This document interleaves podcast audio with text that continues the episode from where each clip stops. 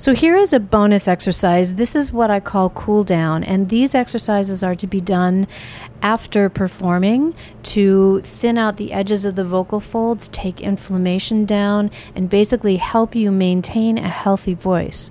I also have singers use cool downs as a warm up when their voice is feeling a little raspy or thick or tired or you've been over singing, I have singers use cool downs at the end of their performances and then the next day, the first thing they do to warm up. And sometimes I'll even have them do these cool downs two or three times to equal about 20 or 30 minutes. And again, that's if your voice is not feeling in great shape but in general we use them after performance. And you can do them as soon after you get off stage as possible but sometimes you know you'll do it when you get back to the hotel room or when you get back to your home or your apartment um, at and you don't have to do them right away in order for them to be effective you just need to do them you know that night um, worst case scenario, you do them um, once you're up the next day if it's impossible to do. But again, these are a tool to really keep the voice in good shape. So if you're someone who really struggles with your voice burning out or wearing out when you sing a lot, first you want to get better at your vocal pedagogy and train with someone to improve the sound of of your voice and the way you make sound. And secondly, you want to do cool downs regularly, and sometimes that alone, along with the larynx pull down um, before you do the exercise and after you do the exercise, is going to alleviate that strain. So, cool downs are all done on the E vowel because that thins out the vocal edge of the vocal fold the most, which takes inflammation down.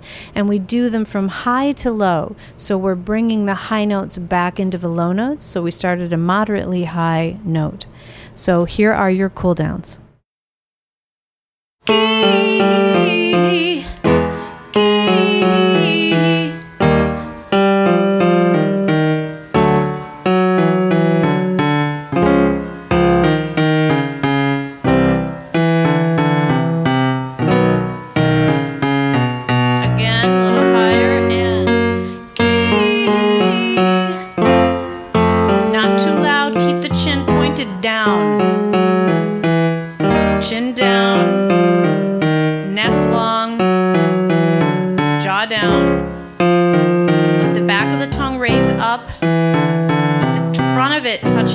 tip of the lip. Okay, again.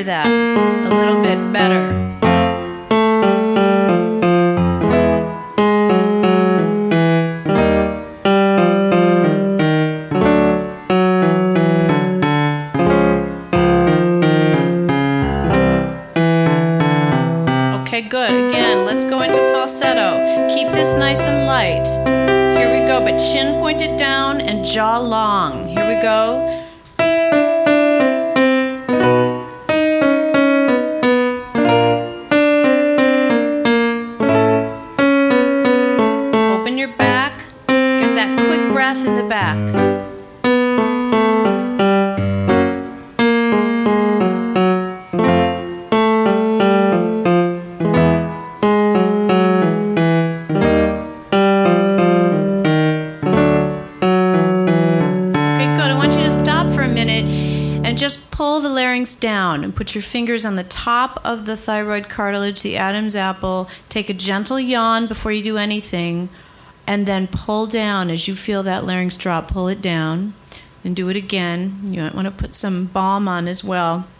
But when you do these cool downs, might be a nice idea to put the balm on at the beginning just because it goes into all those muscles and relaxes them and releases them. Remember, you've been overusing them. So we have to massage out the tension, putting your fingers at the top of your Adam's apple just to begin a little bit of a yawn and then pull down. Just kind of gently massage the throat down. Good thing, really important thing to do before you sing, after you sing, whenever you're trying to get the voice back to normal. Okay, let's do the next cool down exercise, starting in falsetto. And keep that chin pointed down. Don't lift your chin up at any point in these exercises. So you might want to lean against a wall so that you keep your head back. Okay? Holding the jaw down, tongue on the inside of the lower lip, the tip of it, and the back raises really high for these. Of the jaw being long and kind of a narrow sensation at the back of the throat so you don't spread in falsetto. Here we go. A little bit of a yawn and kind of overdo that yawny sound and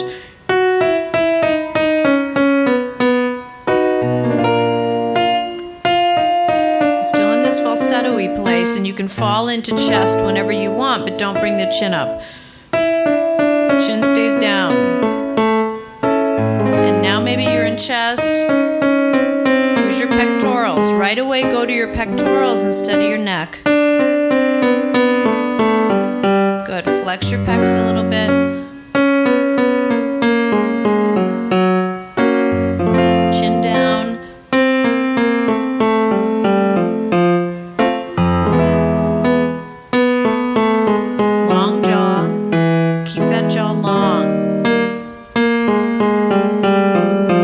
Yeah, keep the jaw open. Good. One more. Good. Rest a minute. Make sure you're drinking water. Always lots and lots and lots of water. As you know, that keeps the voice lubricated and keeps you singing those higher notes and having more flexibility in between your break, in, in between your chest voice and your falsetto. And hopefully, we're st- going to start to develop some head voice. Okay, one more time. I'm starting up on this A. I'm going to touch this B flat, but if it feels like it's too much, then don't do it. But here's the here's the thing. I want you to tip your head down, but keep don't bring your head forward over your body. Keep the head level and then just tip the chin a little bit. Okay? Holding your jaw down really really light. Feel this on the roof of the mouth. Really light like that. Kind of like Kermit the Frog a little bit up in that palate. Imagine lifting that palate. Here we go. No strain. Don't pull the chin up.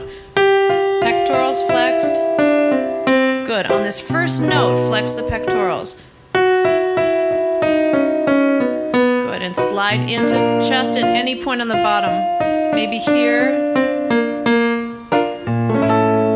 Slide into chest about here. That's it. Try this one in chest. Now flex your pectorals before you start and take all the pressure off the neck.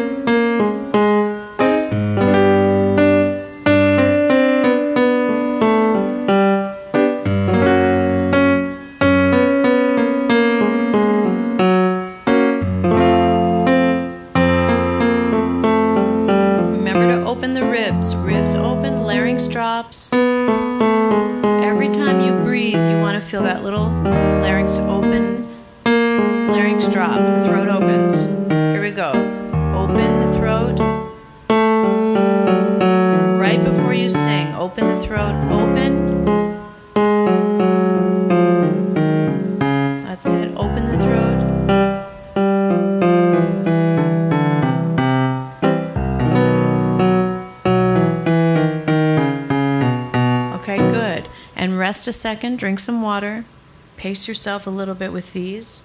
We're in almost about eight minutes now. So we want to do a little bit more.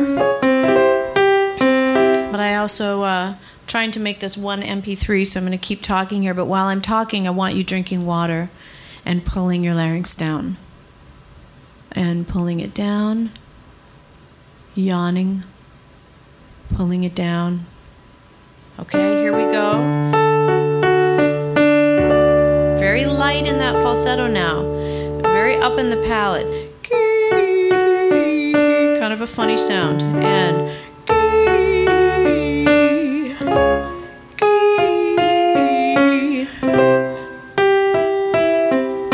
and don't force the voice. Keep the chin planted down, pectorals flexed.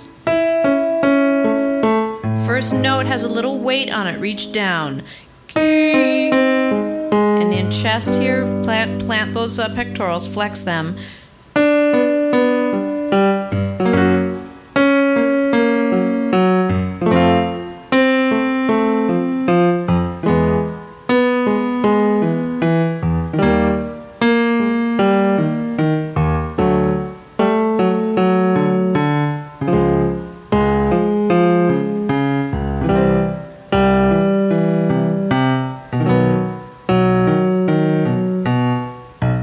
Good. One more time those, and then we'll do a little bit with uh, some octaves, see if we can do them. Again, point your chin down. Point it real far down and keep that those pectorals flexed. Here we go.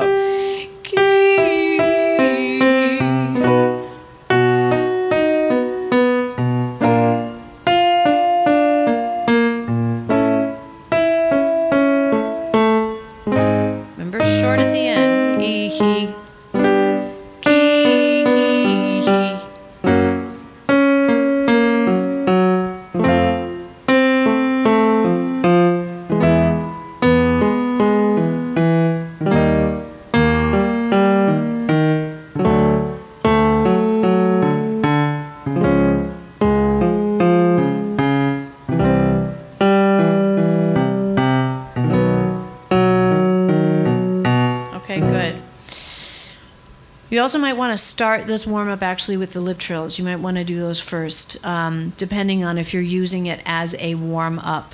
If you're using it as a warm up, you might want to start with the lip trills and stretching and breathing, and then go into these cool downs. Um, when you're using it just as a straight cool down, just start from the beginning of this series, as we are here. Okay? Um, here we go. So, octave. So we're going to go. Stress on that top note. So I want your jaw down and yawn and lift that palate and put that sound up in the palate, but don't reach your chin forward. Here we go. Flex your pectorals. No breathiness or strain on the top there. Imagine your throat opening right before you sing that top note. And put it back there. That's it. And breath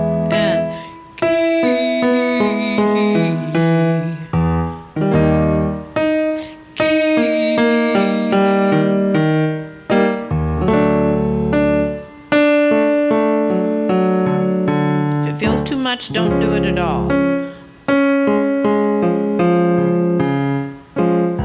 It should be really easy. And if the jaw's down, that's very helpful. Okay. Now, if you're using this as a warm up, you might want to go ahead and do the whole set again.